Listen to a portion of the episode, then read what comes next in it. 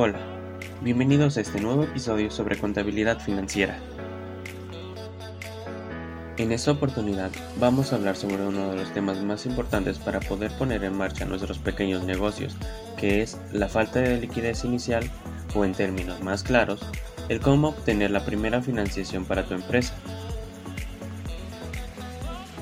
¿Por qué es tan importante la liquidez en una empresa? ¿En verdad la necesito? Bueno, para poder empezar, la liquidez representa la rapidez o la capacidad con la que nuestros recursos económicos se pueden transformar en dinero en efectivo. Las micro, pequeñas y medianas empresas forman parte crucial de la economía en América Latina, representando el 99.5% de todas las empresas de nuestra región, siendo responsables del 25% del Producto Interno Bruto, PIB, regional, según los datos de la OSD.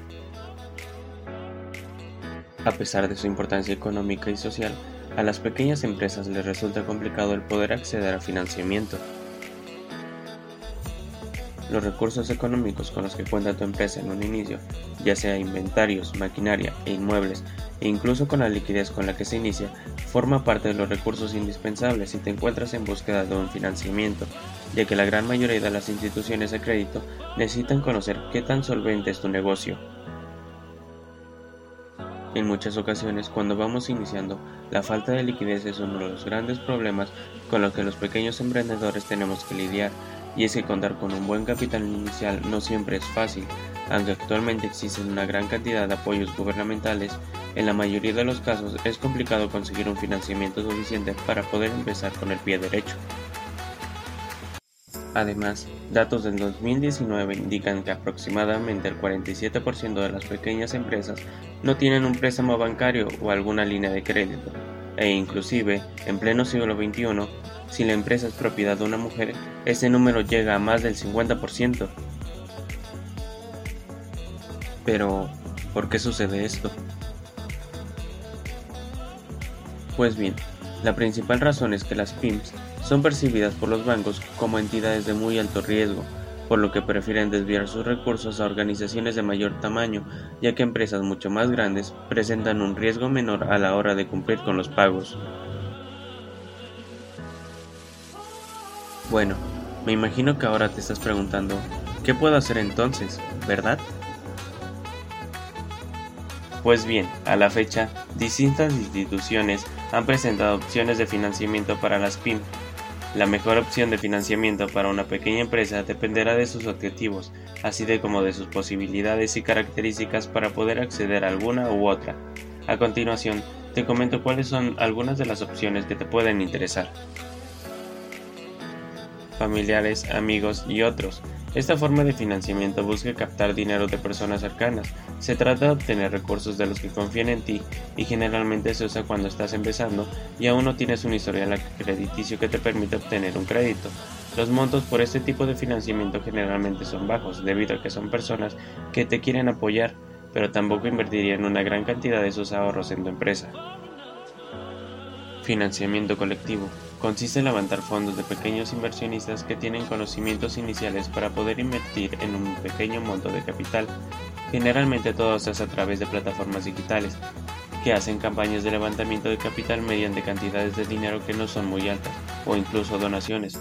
Una de las ventajas es que debido a la promoción que se hace en este tipo de financiamiento recibes notariedad pero también creo que estos te van a interesar bastante, ya que son unos de los más conocidos en la televisión. Capital Semilla o Inversionistas Ángeles.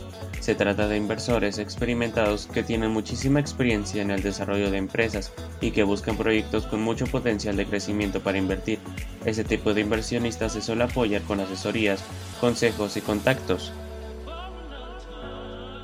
Venture Capital son fondos liderados por inversores de mucha experiencia que invierten en empresas innovadoras que demuestran tener o que tendrán un rápido crecimiento. Y ya por último, pero no menos importante, tenemos el financiamiento de gobierno. Se trata del capital que proviene del sector público y se destina a incentivar el emprendimiento. Mucho de ese dinero es a fondo perdido, pero la competencia por ese tipo de incentivos es mucha, la cantidad que se puede recibir no suele ser muy alta. Pero en este podcast solo mencionamos algunos, todavía quedan muchas otras alternativas que pueden ayudar a solventar tu negocio. En resumen, conociendo la actual situación económica y social con la que nos enfrentamos, el decidirnos por cualquier tipo de financiamiento para nuestra empresa es una decisión bastante importante, por lo que no se debe tomar tan a la ligera hoy en día, ya que puede dar un gran impulso al negocio para seguir creciendo o bien para enfrentar algún obstáculo económico que se presente. Como algunas recomendaciones, aconsejo anticiparse y controlar la tesorería. Además, deben intentar conocer la solvencia de sus clientes y tener en claro la diferencia entre sus finanzas personales y las de su negocio. Bien, con esto terminamos. No olvides seguirnos en el próximo episodio. Hasta el próximo podcast.